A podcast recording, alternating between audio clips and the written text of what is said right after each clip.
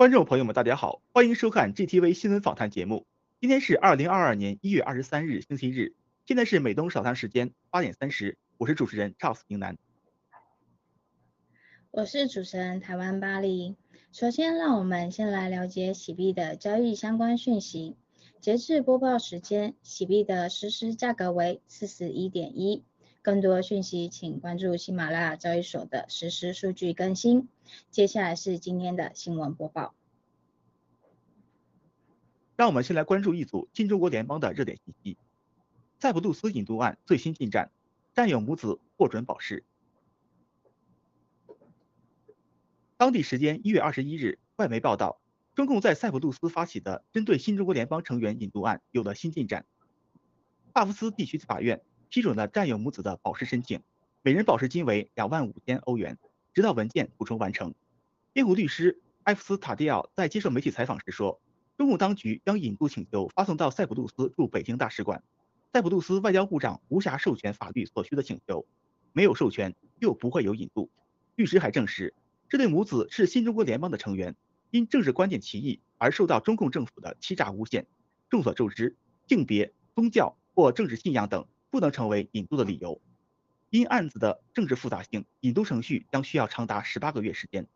外媒指出，新中国联邦是以美国为基地，推翻中国共产党为政治诉求的团体。这起引渡案已获专川普总统前顾问史蒂夫·班农先生的高度关注，也获得法治基金的鼎力支持与助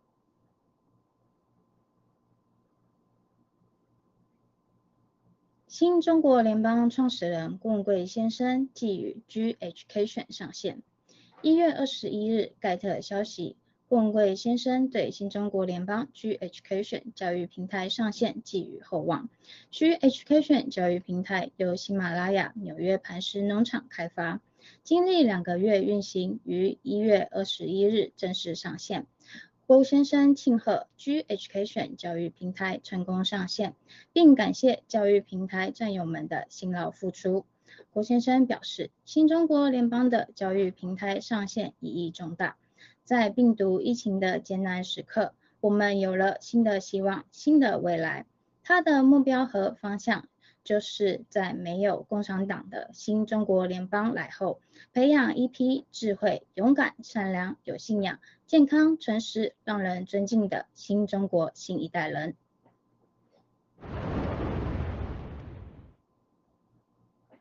数据灭共，老百姓的钱都去哪了？据二零二一年中共国最新经济年报显示，国内人均 GDP 达到八万零九百七十六元，按年平均汇率折算。达一万二千五百五十一美元，突破一点二万美元。中共官方自吹已经接近世界银行的高收入国家门槛。消息一出，关门一片欢腾。自加入 WTO 以来，中共国的经济高速增长，经济体量占世界第二。中共因此有了引领全球治理体系变革的野心。但是，国强并不代表民富。根据世界银行公布的数据，长期以来，中共国老百姓收入占 GDP 的比重严重低于世界平均水平。世界银行数据显示，收入占 GDP 的比重，中共国2018年达百分之十二零一九，年的平均值是百分之二十五点六，相距差距有超过百分之九。从图表中可以看到，这个差距已经持续多年。中共一贯喜欢以国情特殊论为自己开脱，中共国与高收入国家不能比，全世界数据太复杂，不能与世界平均相比。当选起中低收入国家的数据进行相比时，中共国在2018年仍然低了三个百分点，差距也是由来已久。面对这种情况，中共国百姓应该要问一声：钱都去哪儿了？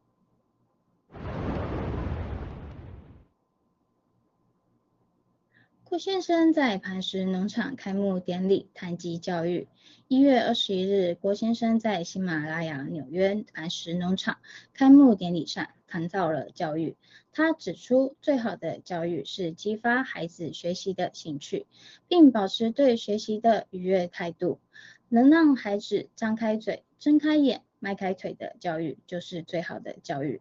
所谓张开嘴，就是孩子在问发现问题后能够去问，把问题搞懂；睁开眼就是多看书和世界；迈开腿就是行万里路。从书本中出来，走到现实生活中去实践并累积知识和阅历。所有填填鸭式的教育都是人类的灾难。郭先生谦称自己没有资格谈教育，但却在学校老师和社会上遇到的特别有缘人指导教育下，才取得今天的成就。郭先生还指出，人的智慧和本能是天生的。即使没有学校教育，人也不会偏离轨道。如果让孩子保持愉悦的心情，激发他学习的兴趣，尽早知道人和动物、大自然、他人之间关系的基本原则，他就会成为人类到今天，无论是爱因斯坦还是原苏联高尔基都承认的那种天才。天才都是在。忘记学校所有教育后，激发对社会的兴趣，从而对社会和人生的关系、人与大自然的关系进行思考之后，才能成为对人类和大自然有特殊贡献的杰出人物。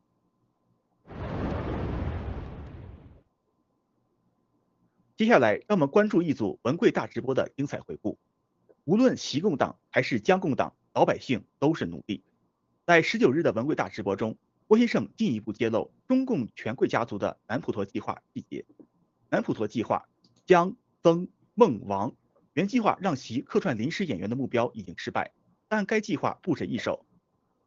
江共党借习之手清除异己，利用习的疯狂让他释放病毒，自寻灭亡也在计划之中。习家、江家都恨中共，共产主义只是他们统治十四亿中国人的工具。江共党出手之日。习会发现，他最相信的人都将会反水。无论习共党还是江共党执政，老百姓都是奴隶。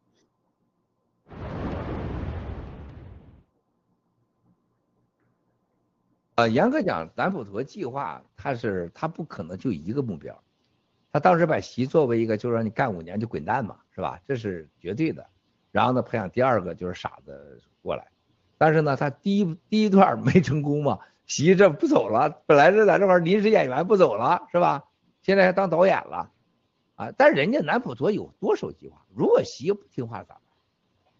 是吧？那就让你折腾，利用你的手，利用你的疯狂，把党内的所有的第一，那前五年，习百分之百被王岐山、孟建柱，你想想，孙立军都能干这样，就把一个完全的江家的对手全清光，而且习深信不疑该清光。是吧？第二个五年让你修，你修宪你可以修宪，你不听了是吧？然后让你跟世界走向疯狂，然后你放出潘多拉盒的病毒，让他放出病毒就决定了习的死，那没有任何的。这个时候这个共产党已经不是共产党了，是习党，习共党。啊，但是回答你的问题，现在习的所有的做出的决定和灭亡，就是习共党的灭亡。然后这家族是什么？江家从来没觉得共产党跟我毛关系，共产党就是我用的那个擀面杖子。习也是共产党的没都他们都比咱恨共产党，但是他必须用共产党统治这些已经被洗了脑的中国十四亿僵尸啊，这些奴隶啊，最后就是江家找个名声，曾曾出手之日，王岐山和孟建柱和江家出手之日。你会你会发现，就就像川普最后一个被被被内阁给策反一样，你会发现突然间所有习最相信的人都是他的敌人，啊，杀入点啪就完了，所以说没什么党，这都是家族的。那个时候是江共党，现在是习共党，现在的决定既不是党的决定，就是习共党的决定。那时候就江共党的决定，就这么简单。咱们老百姓都是奴隶。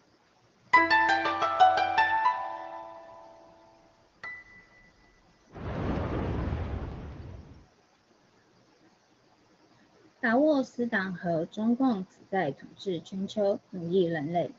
在一月十九日的文贵大直播中，文贵先生揭露达沃斯党在过去三十年与中共沆瀣一气，压榨中国人民剩余价值的邪恶行径。达沃斯党认可的共产主义思想和中共权贵家族致力于打造奴役，全中国人民的奴役制社会不谋而合。新中国联邦的信仰是消灭中共，秉承正道主义和法治精神；邪恶力量的信仰是统治全人类，做全人类的奴隶主。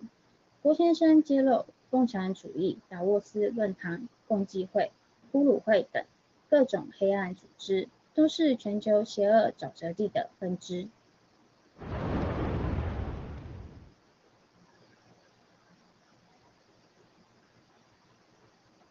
那共产党现在达沃斯，他现在所有追求宗旨是一样的，所以达沃斯人认可社会的社会主义，认可共产主义，而且你不要忘了，这些人的所谓的达沃斯思想和共产主义思想，就是封建社会过去的奴才奴隶主和所谓的马克思恩格斯列宁来的地方，包括很多犹太民族过去诞生的各种宗教，还有共济会。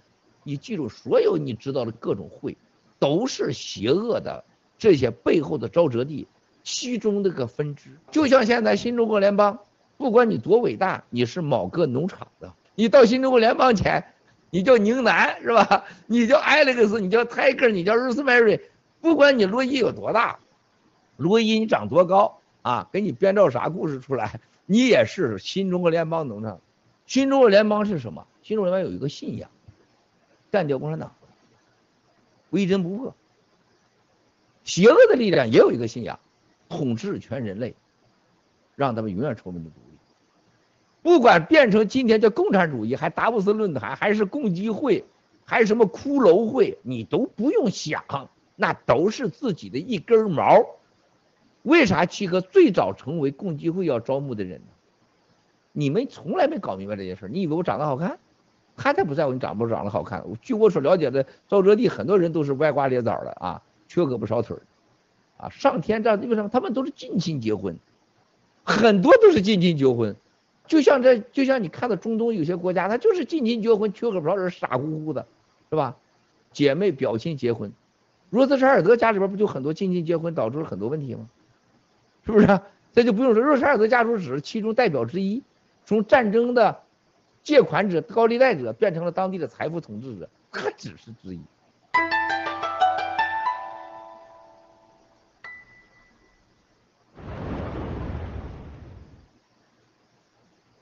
在追求正义中找到自己。在一月二十一日的文贵大直播中，郭先生寄语十四亿中国同胞：不要活得如同猪狗，要追求民主和法治，做有尊严、有信仰的人，尊重大自然，以善待人，以善待物。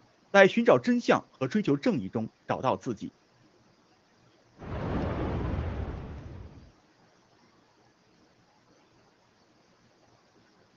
我们中国人现在最重要的事情，把别把自己活得跟猪狗似的，一辈子就是吃了睡，睡了吃，然后死了拉倒，变成有尊严、有价值的人，有信仰、自由的人，啊，司法独立，一人一票选出的政府，然后让我们尊重天地。尊重大自然，让人和人之间像人的关系，人和畜生的之间的关系，应该是人要尊重畜生，而不是把畜生虐待住。啊，而且人要知道自己是有主人，我们是来自于地球之外的啊，我们的主人的力量，那我们叫做超自然力量，也可以叫大自然的力量。我们绝对不是猴变的，猴是谁变的呀？是不是？都胡扯八道的事儿嘛。呃，然后呢？现在我们在追求正义和真相的同时，就会找到自己。然后我相信人是不生不灭，人生就是一场黄粱一梦。但你醒来梦的时候，你是躺在床上，你别醒来梦的时候自己睡在洗手间里边去。你作恶太多，你醒不来。你醒来的时候就在茅屎坑里边，你可能醒来在蛇堆里边。所以不要作恶，啊，做好梦，做噩梦完全不同。共产党，习近平。可从一九一三年的中国共产党乌托邦到达中国，中国人做的都是噩梦，啊，都是噩梦。而新中国联邦让你做的是一个，在梦中啊有双休，有流水，有欢乐，有摸胸，还有金钱，还有馒头，还有蛋糕，快乐的、健康的、愉悦的梦。你醒来会躺在软软的床上啊，微微的汗，让你很舒服啊，而不会醒来是在猫屎坑里边，醒来在蛇洞里边。这就是。我们新中国联邦。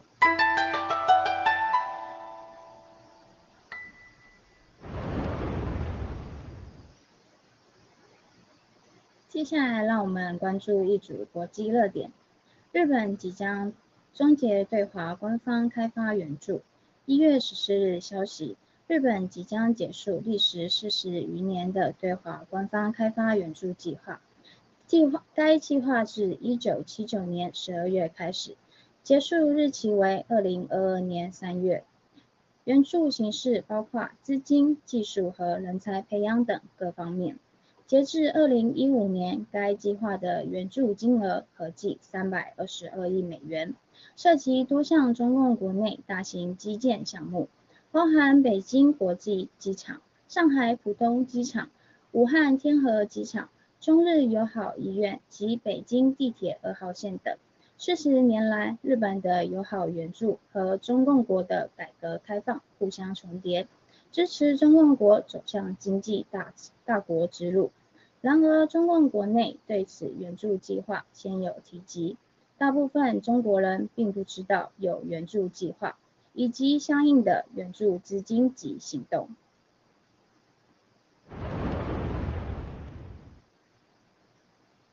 IMF 主席称。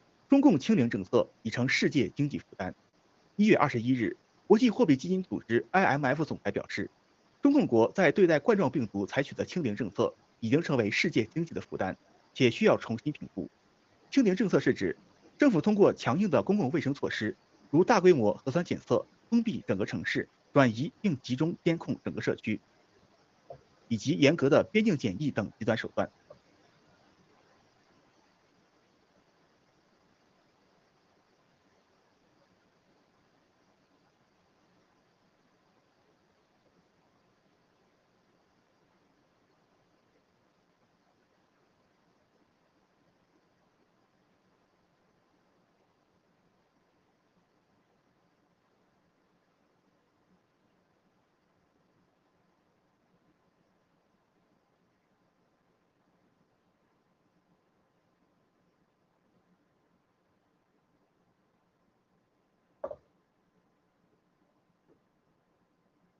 IM 总裁，IMF 总裁格尔吉耶娃在接受采访。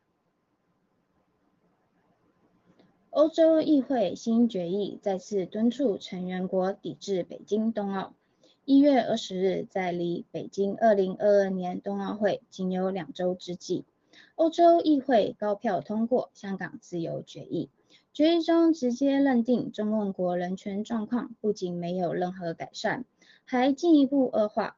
议会再次敦促欧盟欧盟委员会理事会和各成员国拒绝政府代表和外交官出席北京冬奥的邀请。据悉，欧洲议会早在2021年7月8日就已已经做出决议，并呼吁拒绝出席北京冬奥，除非中共能证明香港人权状况有改善。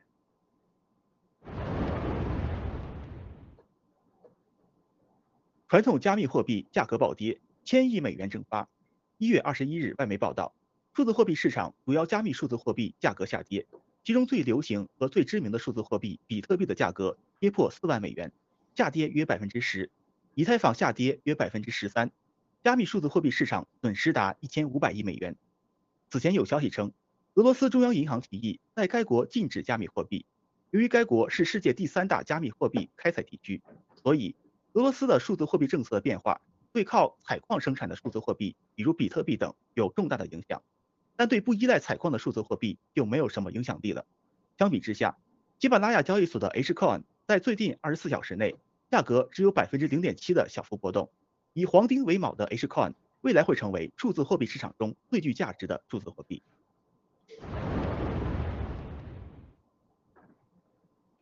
美国汤姆·科顿参议员。评论北京冬奥会对欧米克戎病毒株已经在北京蔓延，中共也停止了对本国人出售门票。主持人对此向科顿参议员表达了担忧，并提出美国运动员将如何应对的疑问。科顿称，他在几个月前就呼吁全面抵制北京冬奥会的举办。因为拜登政府没有一个计划，得以保证美国运动员免受中共的监视或骚扰。他强调重新安排冬奥会的比赛时间，并将移至一个文明民主国家是有效且简单的应对办法。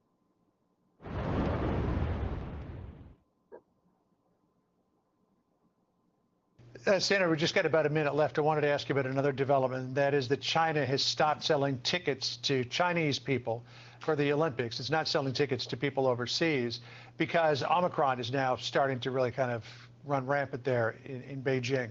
Are you concerned? You have voiced concerns in the past. Now that Omicron is beginning to spread quite rapidly, about what U.S. athletes will endure in the next two and a half weeks, and what should the USOC do about it?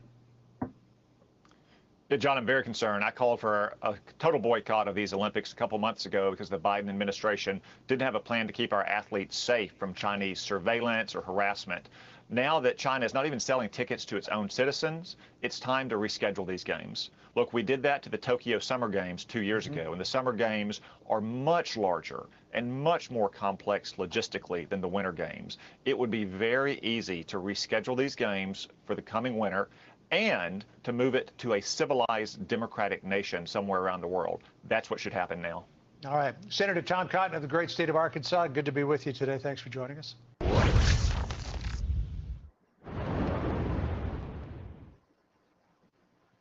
俄罗斯增兵乌克兰，地区危机加剧。拜登政府认为，普京即将在乌克兰境内策划上演栽赃行动，并以此作为入侵的借口。同时， 俄罗斯对乌克兰的网络入侵行为加剧了双方的紧张局势。美国表明将用相关重拳制裁进行回击，然而俄方的态度则显得强硬和不以为然。知道地区区域紧张，一贯是普京在政治外交游戏中的一个重要戏码，在虚实之间夹杂外交勒索的意图。虽然白宫已向俄方发出邀请，使双方的谈判继续进行，不过目前没有任何进展。Now to the escalating tensions between Russia and the West. Today, Secretary of State Blinken reaffirming U.S. support for Ukraine's sovereignty in the face of increasing Russian threats. Kiev under cyber attack. Government sites hit with malware as video purports to show even more Russian forces heading to the border. Here's ABC's White House correspondent Mary Alice Parks. Tonight, newly released video showing Ukrainian troops training on their eastern border on high alert. U.S. officials warn the Russian military is in position to move quickly and potentially invade if Putin says the word. With more than 100,000 troops already amassing at the border, this unverified social media video examined by independent researchers seeming to show Russia moving even more troops and heavy equipment west. And the Biden administration believes Russian operatives are already inside Ukraine and could soon be planning to stage an incident, a so-called false flag operation that Putin would then use as a pretext for invasion.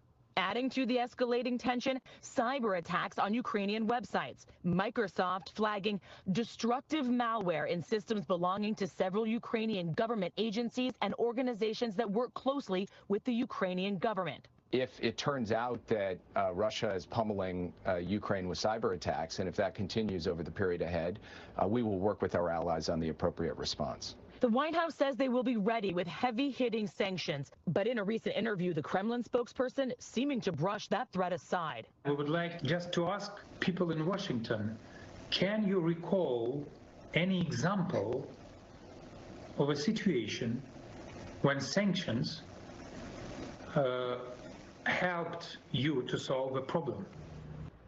Lindsay, the White House tells me that they are continuing to make overtures to the Russians to try to get them to keep negotiating, but it is noticeable that no new meetings have been announced. And in that interview, the Kremlin spokesperson had this ominous warning. He said he thought that Russia and the West were on totally different tracks and that that was not good and disturbing. Lindsay?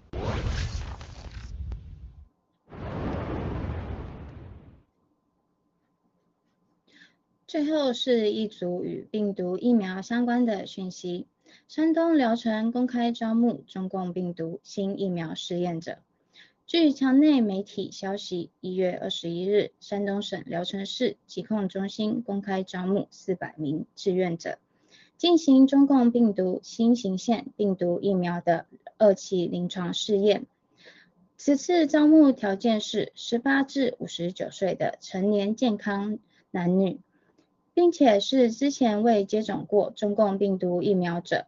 受试者能有能力了解试验程序，配合所有试验计划随访。据悉，此次完成新疫苗所有测试项目会补助一万元。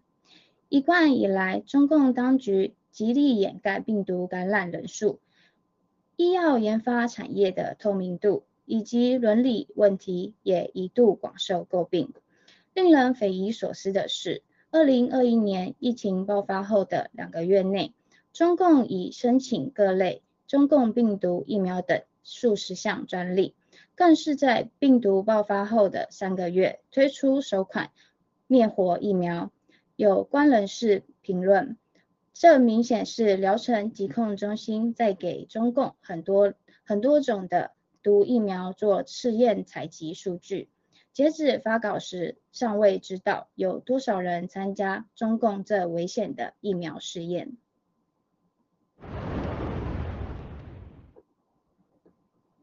加拿大埃伯塔省五百名未接种医护人员重返岗位。据外媒一月二十日报道，加拿大埃伯塔省卫生局表示，在该省一千四百名未接种过中共病毒疫苗的医护人员中，有五百人在选择接受定期核酸检测之后，正在重返医院和其他医疗机构的工作岗位。该省卫生局表示，奥密克戎感染病例的激增，使得整个医疗系统人手短缺越来越严重。虽然通过招聘填补空缺来应对人员配置的挑战，但仍然不能满足正常运转。由于长期从事医疗护理的专业人员在工作安置上享有优先权，因此欢迎更多未接种过公共病毒疫苗的人士在接受检测的前提下回到工作岗位上。与此同时，该省公务员工会主席、该省公务员工会副主席邦尼·波斯塔戈斯托拉说：“这些检测的费用不应该由重返工作的医护人员承担。”雇员雇员工会也已经代表那些认为疫苗接种及核酸检测政策不公平的员工，向该省卫生局提出了数百份申请。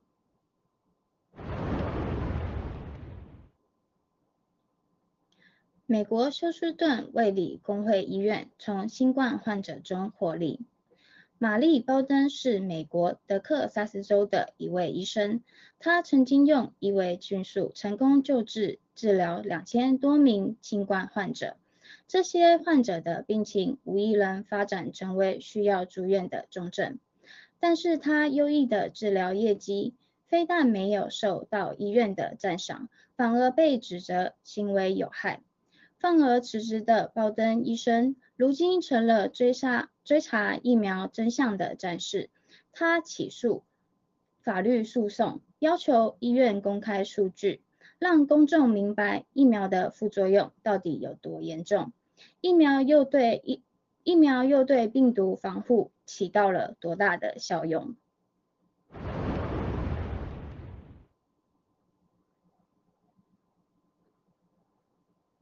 And about COVID treatments have bred mistrust amongst the public. That's true. Yeah. Right. Methodist Hospital is part of this problem. They have chosen secrecy over transparency. They have listed on their website two of their key core values are integrity and accountability, yet they won't share their data with us. Yeah. The uh, Freedom of Information Act and the Texas Business Code require nonprofits, Methodist Hospital, to reveal their data. Uh, I have made formal requests and received nothing. But we have lots of questions.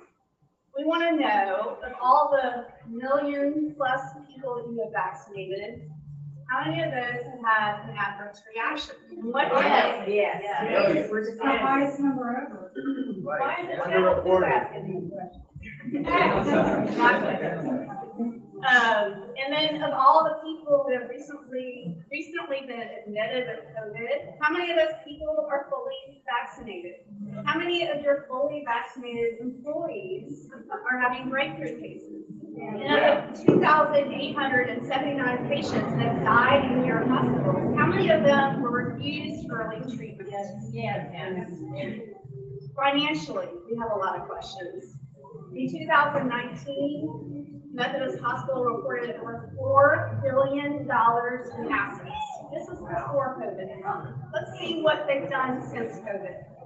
How much have your uh, executives profited from the COVID windfall? Do you have any financial relationships with the vaccine companies? You, how much are you making from the vaccines? How much have you been rewarded by giving remdesivir? What have your complications been from giving remdesivir? Remdesivir killed. Because they have not responded to my request for information, I've decided to take legal action against Methodist.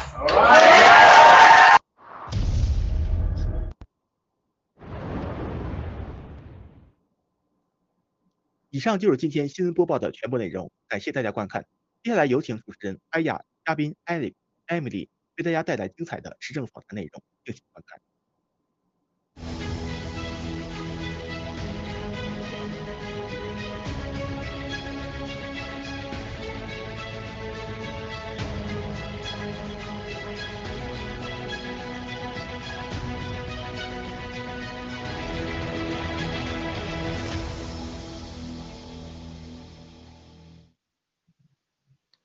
尊敬的全球战友们、观众朋友们，大家好，欢迎回来周日早上的 News Talk 访谈环节，我是主持人哈野。今天很开心又和两位集美丽与和智慧于一身的 Alice 还有 Emily 一起同框参与节目哦。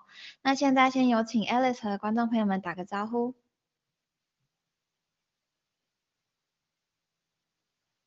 嗯，Alice，您的声音。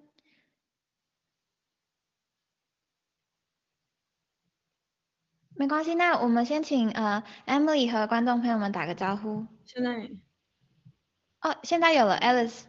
没有可以可以。哦，不好意思，呃呃，全尊敬好尊尊敬的全球战友朋友们，大家好，我是来自台湾农场的 Alice。嗯，好的，谢谢 Alice。那接下来有请 Emily。好。嗯，Emily 也。声音也是，不好意思，我们这三个怎么搞的？今天很有默契哦。全球的战，全球的战友们，大家好，呃，请原谅我们三个女生有点呃少一根筋。那接下来就是非常很很高兴可以来到这个新闻访谈环节，然后又跟大家见面了，谢谢。好的，那 首先呢，我们要来讨论的是有关于中共呃病毒疫情的政策乱象啊，导致人民的不安还有压迫，以及发人民的发声权益呢被剥夺的现象。那中共呢借由这次的生化武器呢释放到全球，不仅危害了无数人的生命，而且还把共产独裁这呃集权的这个红毒哦也顺便传播到全世界。那有请导播先播放呃这个话题的呃画面。那目前呢，其实虽然说美国和英国已经相继的，我看到好像昨天爱尔兰也开始说，哦，呃，就是停止打呃疫苗的施打强制令，但是呢，其实，嗯，就算疫疫苗的强制令呢，在呃某些国家已经停止了，但是我们可以看到全球的疫苗乱象仍在持续发酵中。那首先先有请 Emily 和呃和观众朋友们分享一下台湾目前中共病毒的疫情近况，还有一些呃您所观察到不合理而且细思极恐的现象。谢谢。好的，谢谢主持人哈。刚刚我呃把这个麦克风关掉了一下，为什么呢？因为这我从我就是开始听我们的新闻访谈播报的时候啊，那个救护的救护车的声音就一直不绝于耳。呃，我觉得非常的让我就是非常担忧现在台湾的这个疫情的状况。为什么这么说？因为台湾的疫情是呃最近因为奥密克戎这个的关系是暴增的。那原本是怎么样的一个状况？就是前阵子都是确诊，就是每天可能都只有在个位数，但是这个礼拜或者是就是开始突然都是呃一天有四五十例的以上，然后甚至到七八十例。那因为台湾本身它的疫情啊，就是比其他的国家呃来的相对要比较晚爆发。那，就像这个，就连这个健康护照，它也是比较晚才开始推行。那现在开始因为这个欧米孔啊，然后呢，造成大家的一个恐慌。那政政府端出的这个政策就是说要呃，已经开始紧缩了，必须有一部分的场合是你要呃出示健康的小黄卡，你才可以呃进去啊。例如就是八大的场所。那么呃，台湾的这个疫苗政策其实是一直没有回转的。就是他现在的政府啊，他是借助这个呃 Omicron 的新的疫情，然后铺天盖地的来宣传。那像这个新北市的市长侯友谊，他在十五号的时候就推出了这个疫苗护照之后啊，卫福部他又紧接着就是进入了就是我刚刚说的八大行业的这个疫苗通行证，然后一步一步的都在紧步紧逼这种疫苗强制令。但是已经让一部分的这个台湾民众呃非常的反感，呃有一部分的民众他都会在这个疫苗强制令相关的这个新闻评论区下面呢，就是呃给出一些抗抗议的这种呃意见，还有他表达他反对的这个想法。那我这边就是不免要吐槽一下，就是因为其他的国家他早在去年就已经就是就欧美啊都已经有推过这种强制疫苗的这种护照。而且最近才要停止这种强制疫苗的这种政策，那台湾政府是现在才开始要要去做这件事情。那我们很就已经看到国外有这样的案例啦，然后也知道就是说你疫苗你打再多针都是没有用，都没有用，那都可以去参考这些国外的资讯，他不可能你不可能不知道嘛。那即使是这样，他还要强强行的去推行这样的一个政策，就是跟这个加拿大的那个总理特鲁多是非常的相似的。我想这些人，他们最终这些这些政客啊，他们最终都会受到人民的唾弃。那最后，呃，之后会受到，就是你会发现到整个呃政坛会什么样的影响？那最明显的就是观察整个选举的一个状况嘛。那今天的另外一个消息就是，呃，台湾有所谓的这个反独针台湾守护者联盟，哦，他们在今天呢就举办了一个呃反针的宣传游行。那在开播之前，我就去查搜查一下这个呃游行的状况。很不幸的，这个呃参与游行项目的人呐，大概只有百人吧。我看那个人人的密度其实并没有很多，在台北。那台北本来你走在路上，那个人口的密度就很高了，可是它这个游行看起来还是稀稀松松的。那旁边的人又是怎么样的一个反应呢？大部分都是冷嘲热讽居多，就是说怎么他们不相信说，哎，怎么有人那么笨会去反疫苗？他们是不是相信了这个川普哦说喝消毒水、喝漂白水可以消毒的呃这些话？就是那这其实。跟我面临的困境其实还是有一点相似的，因为我们在宣传疫苗的时候，就是宣传这个疫苗真相的时候，都会碰到类似的这个状况。那其实很值得一提的，就是说大家可以看到，就是说我们这个现在 PPT 上面的下方，它是这个一个法条，就是我们在做这个反击疫苗的时候，会面临到一个很大的风险，就是因为这个法条，它这个法令就是说，如果啊你在这个它是因应这个 SARS，呃，因应这个呃冠状病毒推出来的这个传染性的呃一种呃，它怎么说呢？它是散播有关严重特殊传染性肺炎流行。疾病，它它整条是这样子。如果你散播了谣言或者是不实讯息的话，你就有可能处三年以下或者是三百万以下的这个罚金。那三百万其实听起来是非常非常庞大的一个金额哦。嗯，所以我必须说，我们用词要很小心，就是不要讲到毒针啊、毒疫苗，因为这个很容易就被检举、被开罚。其实就有一个有一个新闻啊，就是台湾呢，呃，有一个七十四岁的老翁，他就是他在赖的群组里面就传了，就是说美国捐给台湾的疫苗就是毒药嘛，那有一些这个影片，所以他就被人检举，然后开罚了三万块钱。那在呃，其实过去就是也是因为有人呐，就是他发表了这个疫苗导致很多人死亡，然后被检举说是不实的消息，但是最后呢，法官判决无罪。因为法官认为说，哦，疫苗致死，他的点不是在疫苗致死，他是差他的他的法官着重说判无罪的点是在于说，哎，这个人他宣导说疫苗致死的人数跟实际致死的人数是有差距的哦，但是他认为这个并不构成呃这个不实消息。那现在问题来了，为什么会出现这种不同判的判决标准呢？哦，那这个是法官去有权利决定的吗？还是他背后有没有什么依据？呃，被谁按照了什么样的指示下判决呢？哦，但是我在这边其实不是要批判这个法官，呃，是不是不公正，而是他到底是受了什么样的法条的标准，这是谁来定的？那就是政府嘛。那政府搬出这个法条，他要求你先查证这个消息来源是不是真的，你才能转传，否则你就违法了。那谁来判断这个标准？谁谁的消息才是正确的？什么才是假消息？请问政府，你要不要去查证这个疫苗是不是真的有效？是不是真的死了很多人？而不是去紧缩我们人民的言论才对啊，是不是？然后我再呃再补充一下，就是说去年呢，这个台湾的疫情指挥中心陈时官他曾经说过，说不建议推行这个疫苗护照，因为会有人权的问题。但是现在他的政策就是整个法家弯，然后甚至端出这种严格的这种惩罚性的措施，而只是为了推行他的这个疫苗政策。然后就是我们可以看到主流媒体也都很少去报道这些的呃负面的新闻。然后台湾还有一个很神奇的这个。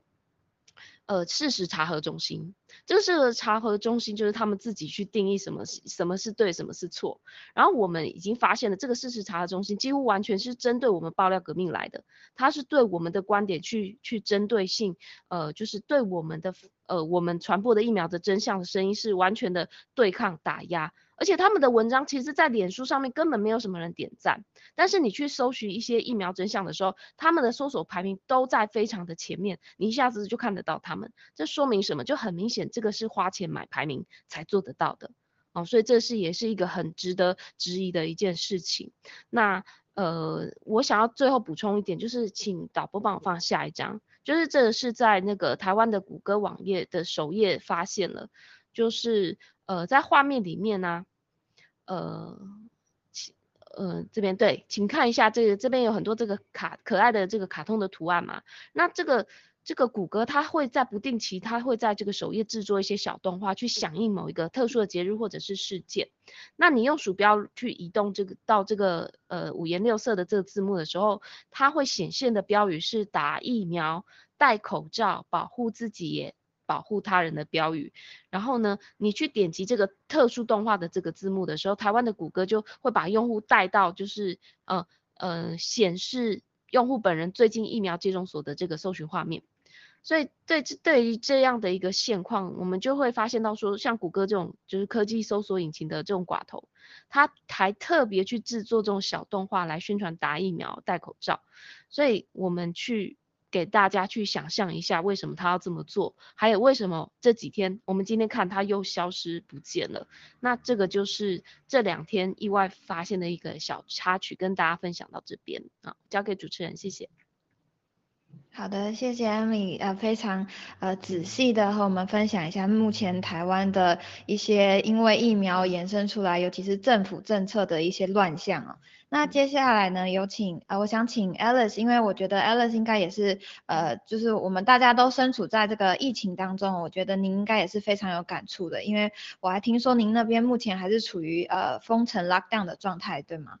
那请您分享一下您呃在目前所观察到有个关于呃疫苗呃疫苗的一些乱象的一个一些案例分享，谢谢。嗯，好。嗯，谢谢主持人。那我也谢谢刚才艾米丽的这个精彩分享。那我首先啊想分享的是我们这里的，就是两个星期前啊，就是晚上停了五个多小时的这个电。那我们当时就在想，怎么熬过这个呃零下二十度、二十多度的这个寒冷的夜晚。那当时呢，就给我们家的感觉就是说，世界末日是不是要来临了？呃，如果不是因为这个朋友告诉我们，然后。我们根本都不知道什么时候会来电，这这这就是这是我们来到这个加拿大的第一次停电啊，感觉很蹊跷。那感觉是不是因为这个疫苗带来这个次生灾灾难引起的？那这个发电厂的工人又出了什么状况，导致这个区域性的这个停电呢？嗯，其实呃，如艾米丽刚才分享的，是其实目前啊，除了这个台湾以外啊，世界各地的这个疫情的这个呃处理方式，以及这个呃疫苗呃由此引发的这个呃人伦灾灾害，就是时时刻刻在上演。那这一切证明了这个全世界现在是呃对这个呃疫苗政策是非常的疯狂。那下面我就来跟大家分享两个案例，让我们一起来看一下这个疫苗引发的这个人伦灾难。那第一个案例呢，是发生在我们加拿大魁北省魁北克省的一个案例啊，说的是一个尚未接种 COVID 的疫苗的这个加拿大父亲呢，暂时失去了看望他十二岁孩子的这个权利。那事情是这样的，说他说这位父亲呢，要求在假期期间呢，延长他的这个探视的时间，但是这个孩子的妈妈就反对。呃，这个父亲说最初要求延长这个探视的时间，他告诉法庭说，啊，他最近发现了这个呃父亲没有接种疫苗，而且还利用了他的社交媒体帖子，表明了他是反对接种疫苗的。那这个妈妈和她的呃伴侣和另外两个就是他们就是那个前面要求探视探视那个呃父亲的两个孩子是住在一起的。那他们是因为太小就没没办法接种疫苗。那法官最后给出的裁定是说他的探视啊不符合孩子的最佳利益，所以做出决定就是让父亲的这个探视权暂停暂停到二月份，除非就是说他决定接种疫苗。那那这个判决呢是呃。第一次是以免疫为由来剥夺了这个父母的这个准入权。那法官的理由是说，呃，魁北克省是加拿大 COVID 的相关死亡人数最多的一个省。那最近呃，由于就在魁北克省的这个 COVID 的病例的增加，然后就说父亲接触不符合孩子的这个最佳利益，而且就是该省在本周早些时候还宣布了对没有接种 COVID 的 nineteen COVID nineteen 疫苗的这个居民要征税。那我就想呃问一下，这个法官是依据什么信息信息来源来呃评断说做出上面的这个裁定？然后法官为为有什么这个资格可以判定说父亲不能和孩子接触？那这这这这明明就是变相的，就是强制人们去打疫苗，不然呢就会被呃就会被迫跟这个孩子分开，这是个很残忍的呃人伦灾难。那就凭你法官一句毫无这个官方的说法，毫无这个法律的依据的话，就可以拆散这我我们的亲情吗？那正如艾米丽刚刚分析的啊，我们老百姓在这场疫苗灾难中是没有掌握话语权的，也没有人权，更没有就是说发出不同声音的这个权利 啊。好的，那麻烦导播帮我播放这个上海母子因为这个防疫一刀切被分开的那段视频，谢谢。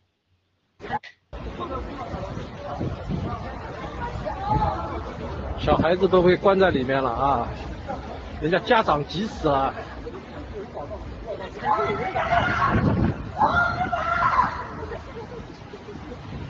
小朋友被关在这，小朋友被关在里面了，可怜啊！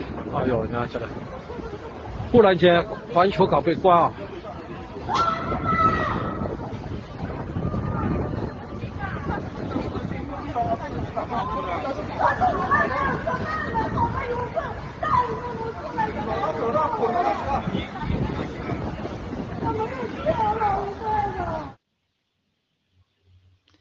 好，呃，欢迎回来。那大家刚刚看到的那段视频呢，是我想跟大家分享的这个第二个案例。那这是近期啊发生在上海的一个很火的视频，它反映的是这个中共体制下一刀切这个封锁防疫的这个荒唐的这个真实。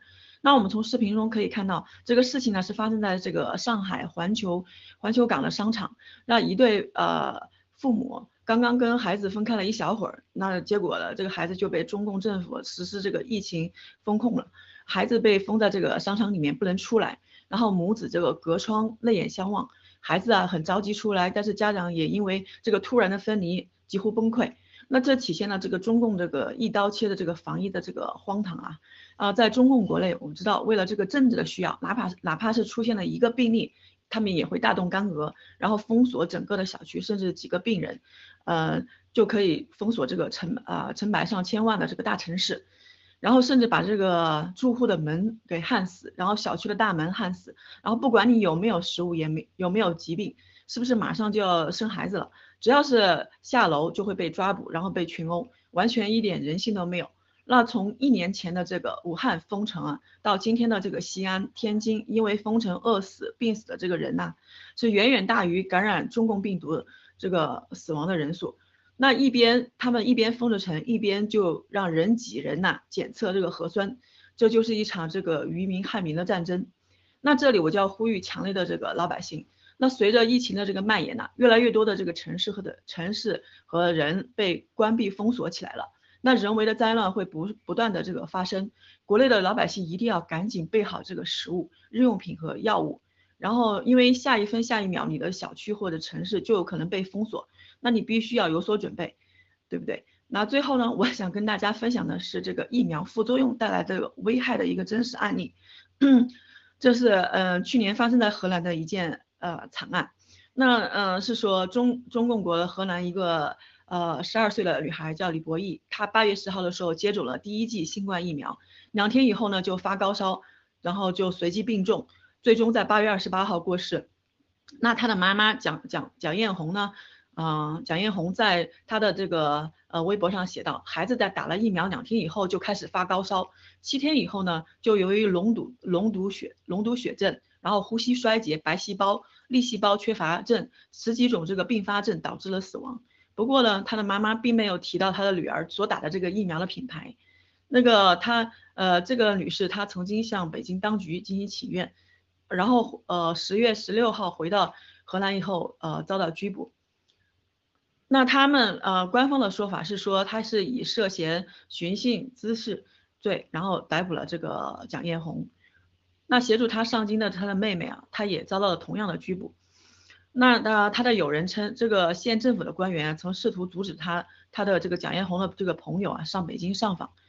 那为呃这位这位单身母亲提供法律咨询，就是的这个顾问李冠军他也说，医院的解释是这样说的，说李博义的这个死亡是因为败血症引起的这个脑功能的衰竭而导致的。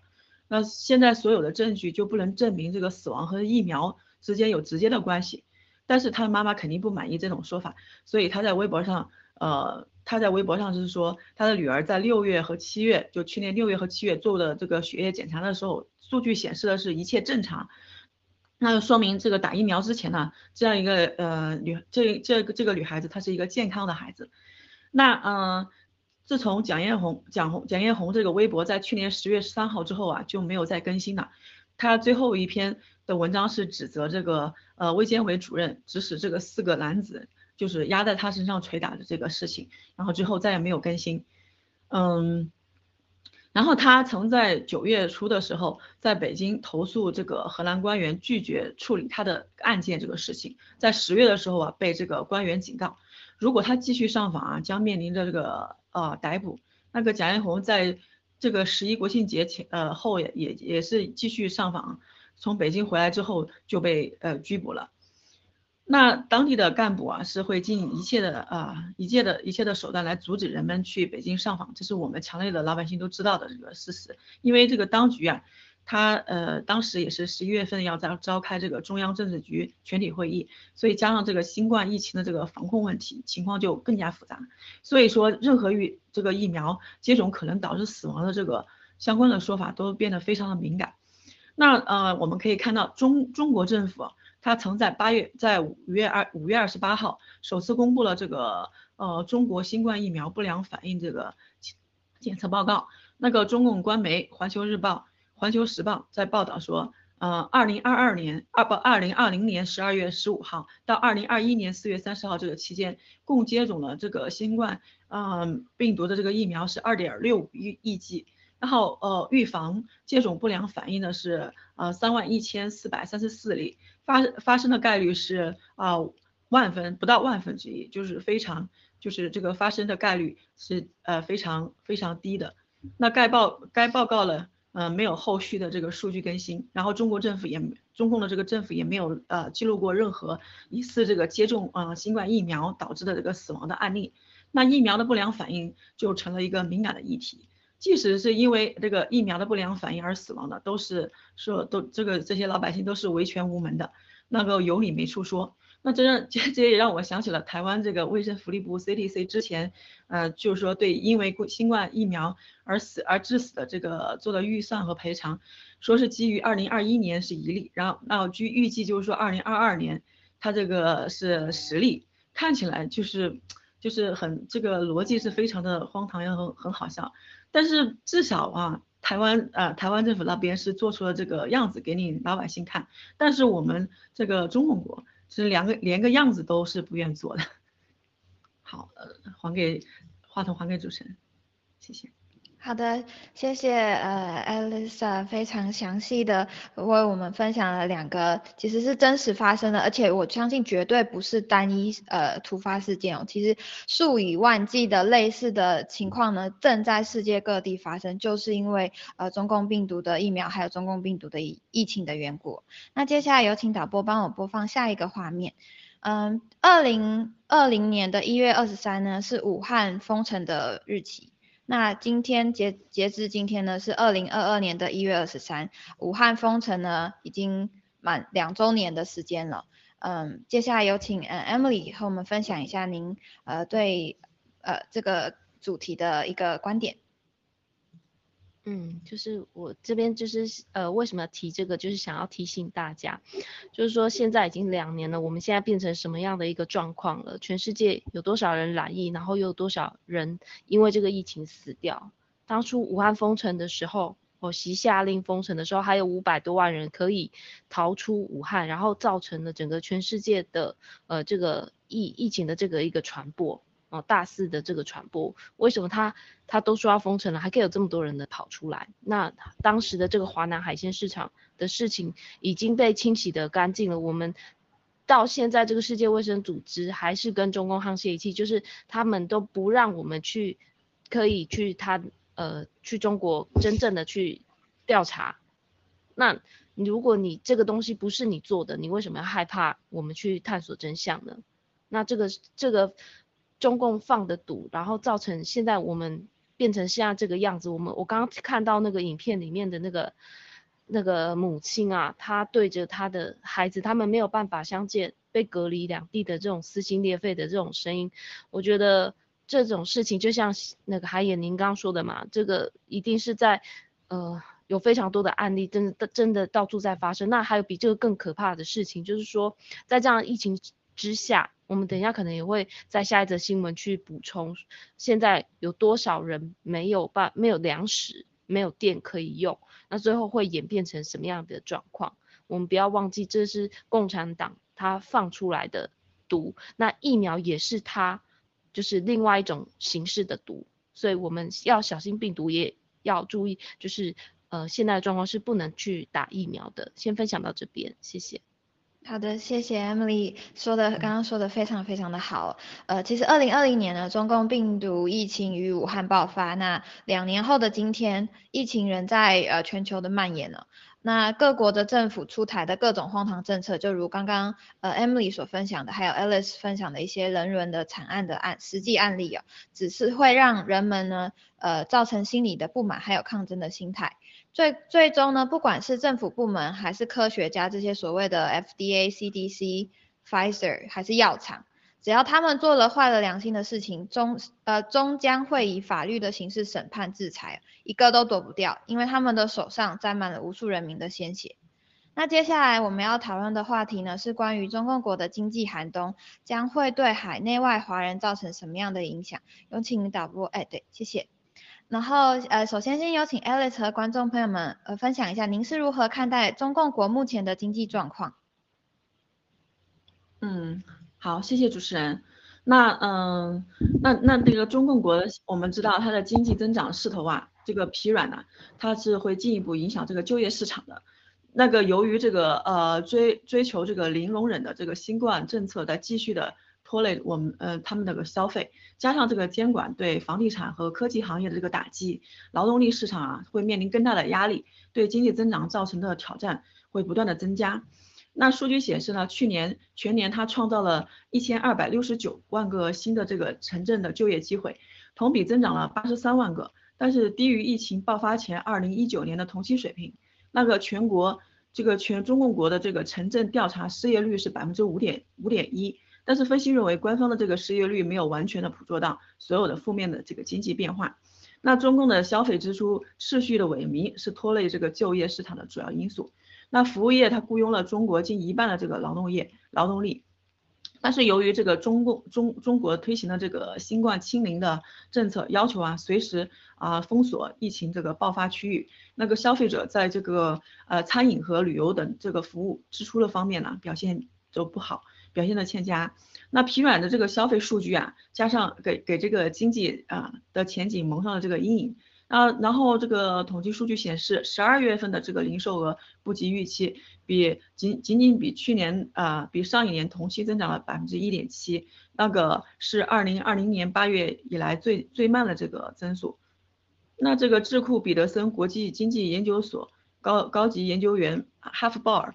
他对美国之音也表示说，最大的逆风啊是中国自己的这个呃呃自己的这个清零新冠的这个政策，它不可能通过这个封锁来避免这个奥密克戎的这个扩散。那日本野村证券的经济学家本月初在一月一份报告中也指出说，奥密克戎这个变异毒株的这个高传染性也意味着中国在呃这个清零新冠政策的成本上会在上升，而且收益是在下降的。中共官方发布的这个报告，他也承认说，中国的这个服务业就业市场还没有恢复到这个呃中共病毒以前的水平。然后今年这个这个面临着这个稳定就业的这个艰巨任务。那一份由中共社科院十二月份发布的这个社会蓝皮书，二零二二年中。嗯，中国社会形势分析和预测中指出啊，作为就业的这个主要来源，服务部门它面临的稳定的就业增长的这个压力，因为中共病毒推迟了这个零售业还有餐饮和酒店的这个复苏，嗯，中共房地产行业的这个危机也打击了这个建筑业的劳动者。嗯，中共官方数据显示了建筑业在去年第四季度呈负增长，然后影响了建筑工人的这个就业机会。去年中共政策它制定者还是专注于遏制这个房地产啊房地产的这个债务危债务风险，要求这个房地产商啊降低杠杆的杠杆率。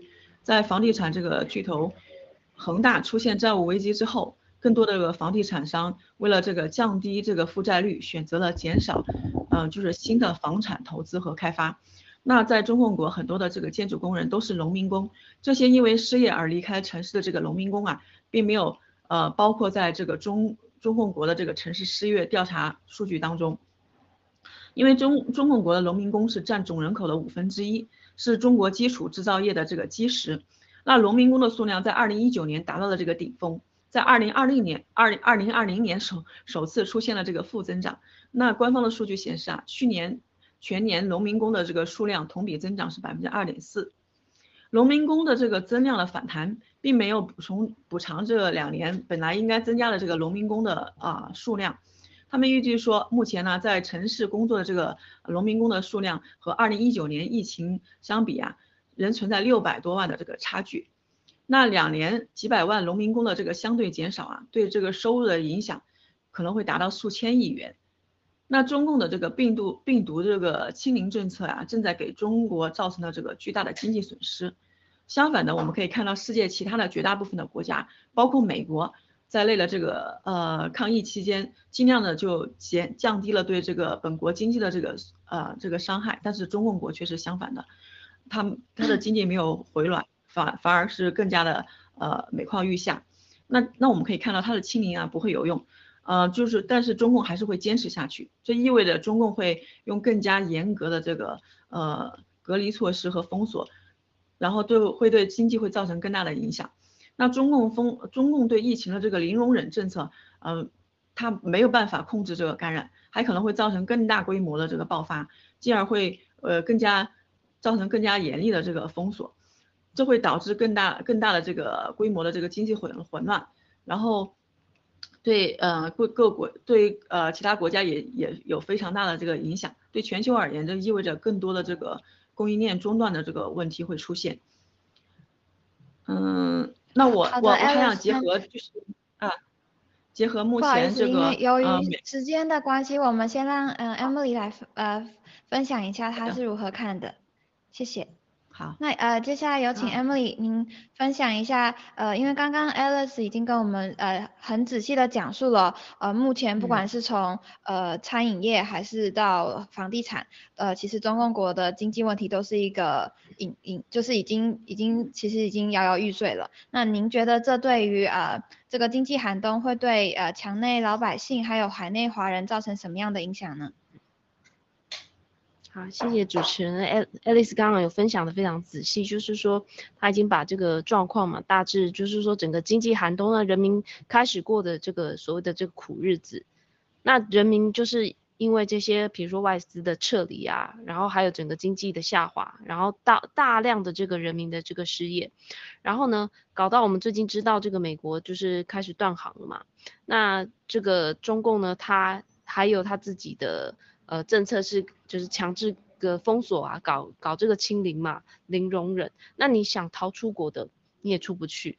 那你你有有钱人他不给你批准啊，你不可能飞得出去。那穷的人你就想都别想了，那就是一种变相的这种闭关锁国。那你就可以看到说整个整个中共啊，他的这个共产党，他们想要把就是整个中国就快要变成一个北朝鲜这样的日子其实不远了。那最近听这个呃文贵先生呢，他直播。有就是说到，就是其实 Alice 刚刚也有讲到嘛，你很多这种负面的消息，你是没有办法传出去的，就算你传出去了，也很快的就会被删除。那有些有些人他们没有粮食，没有工作，那在家里，他甚至都已经把自己家里面的这个宠物都宰来吃了，这是一种这是一种悲剧诶，在这个我们在国外是不可能看到这样的状况的，就连美国他你说他印钞啊造成通膨也好，可是他没有让他的。他的人民饿肚子啊，是吧？那我再分享其他，就是战战友分享，他说有一些海外的这个中国人啊，他们的这个护照即将要到期，那呃，像他在台湾呢，他就必须要提供这种无犯罪记录才可以换照。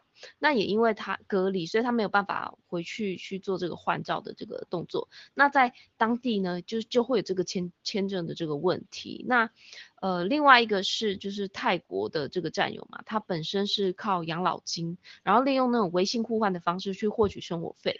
那也因为隔离的政策，那现在这些海外的中国人，他就就形同难民，变成了这个海外的孤儿。那许多战友啊，因为有了洗币，他可以去避开这一波的这个灾难。就像我们有一个战友嘛，那 Nick 他就分享说，因为有洗币，他其实就可以去不用去顾虑后勤，可以毅然决然的，哎，他就投辞职，然后全身心的去投入爆料革命。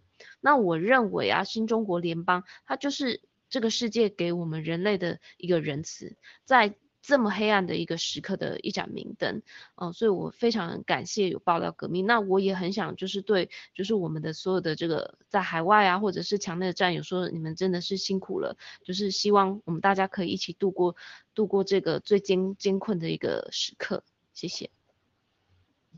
好的，谢谢 Em Emily 为我们分呃就是点评了说，哎，其实呃经济的寒冬对于海内外的华人会造成什么样，其实不可想象的一个呃黑暗的一个一一个一段时呃时间呢。那其实刚刚呃 Emily 提到的就是关于签证这个问题，我觉得 Alice 其实我一定也很有感觉，因为呃您我听说您的 您要不要直接分享一下？嗯嗯，好，谢谢主持人。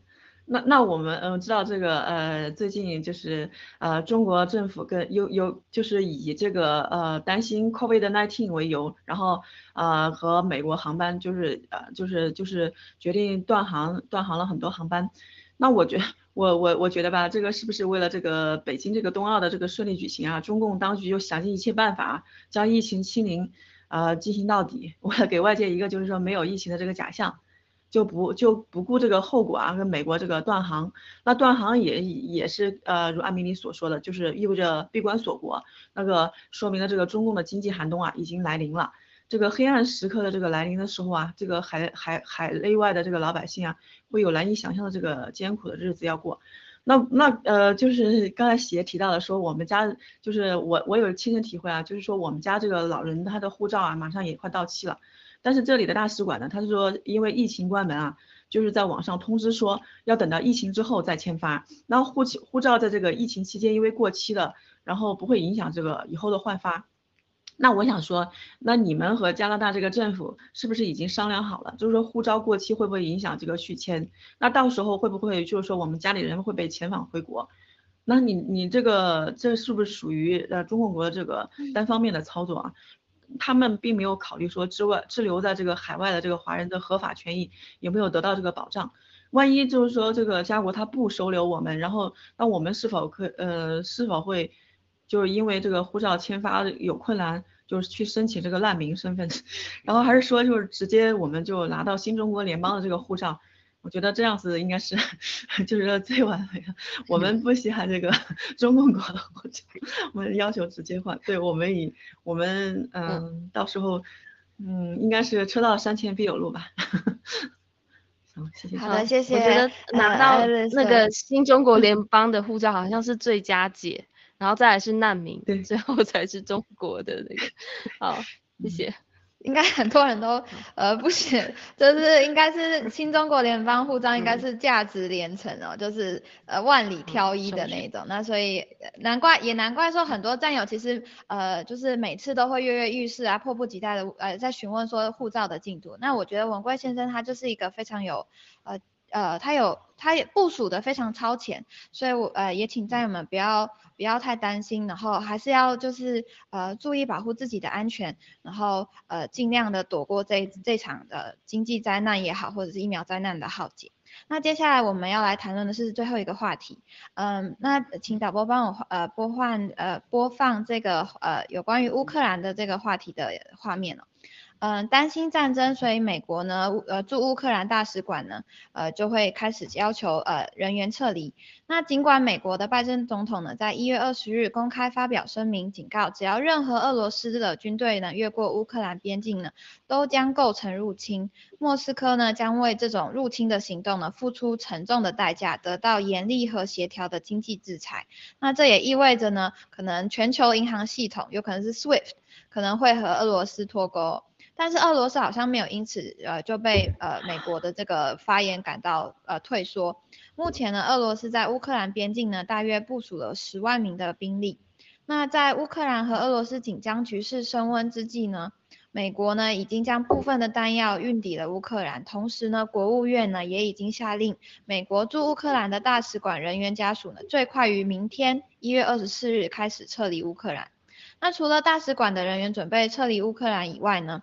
美国的国务院也早在去年的十二月二十日，就在官网上呢，呃，就是现在画面中这个画，呃，您看到的这个画面，官网上呢，将乌克兰的旅游建议提升到红色四级，警告美国公民，请勿到乌克兰旅游，或者是呃，赶快从乌克兰撤离哦。嗯，因为呢，中俄罗斯呢正计划对乌克兰采取重大的军事行动。呃，那关于这个话题呢，我想直接先请呃 Emily 您来分享一下，您是呃如何看待说，哎，美国驻乌克兰大使馆撤离这个新闻呢？你觉得这意味着什么？是烟雾弹还是一个信号？好的，那个我今天在看这个新闻的时候，我可能有点看错了哦，原来是外交人员。如果是外交人员的话，我可能可以稍稍放心一点。怎么说呢？其实台湾对这这样的这种撤离啊，就是美国什么东西撤离，什么东西驻军啊是呃比较有敏感的，因为我们知道就是台海的局势，就是也就是很类似，就是乌克兰对俄罗斯，然后相对于台湾对中共。因为这个两个地方也是文贵先生他爆料说，呃，美国他因为他没有办法同时打两场战争，那俄罗斯他就可能就趁机拿下乌克兰，然后中共同时打台湾，这样子就让美国就是无暇去顾及了嘛。那现在俄罗斯他其实之前不就已经有派兵了吗？可是中间他突然有缩手，然后呢，我们知道他就是在跟美国去谈判，那现在又把这个十万大军把它调出来了，那也就是代表说他已经跟美国。有现在是谈不拢的状况，但是真的要打吗？我们现在先去看到现在是供应链断裂的这个状况，而且还塞港。那美国其实他这边就会比较辛苦，为什么？因为他这个十万大军的这个补给战线是比较长的，他要补给能源只能从欧洲内陆去运，这样才会有效率。那如果这个时候中共就趁势打台湾的话，美国没有办法顾及两边的时候，其实俄罗斯的一面会相对比较大。但是这次是撤离的是呃外交人员嘛？他可能还不足以证明开战，我怎么说？因为呃，我们台湾就之前我去研究说，比较具体更就是大家更在乎的一个开战的讯号，就是第一个就是说，开战前要做的这个军事准备的人员调动啊，至少大概要半年。那那俄罗斯他这边已经有开始在做这个调动了。那对台湾来人来说，还有一个更重要的讯号就是美国撤侨，因为这代表说美国已经有明确的情报了。如果有明确的情报的话，他第一时间一定要撤离美国人，因为这是他政府必须要去做的事情，不能伤害到每一个，就是就只能说美国人的命好像真的是比我们任何人都还要更加珍珍尊贵吗？这样说，对，因为他们是非常重视人的，对，否则他是不可能轻易撤侨。如果你只是讲讲，但是你没有真的要有有开战的话，他就可能哎先撤撤一部分这样子。那只要这个讯号没有出来。我认为现在都还是处于在可以谈判的一个模糊地带。然后俄罗斯他这次又搬出十万的兵来，那代表说他还可以拿出更多的筹码来跟中美去谈。呃，我是这样子去看的。谢谢。好的，那呃感谢 Emily 的非非常精简的，但是很很重要的分享。那我呃因为由于时间的关系，我想请呃 Alice 您给您一分钟的时间，请您对呃这则新闻分享一下您是怎么看的。嗯，好的，谢谢主持人。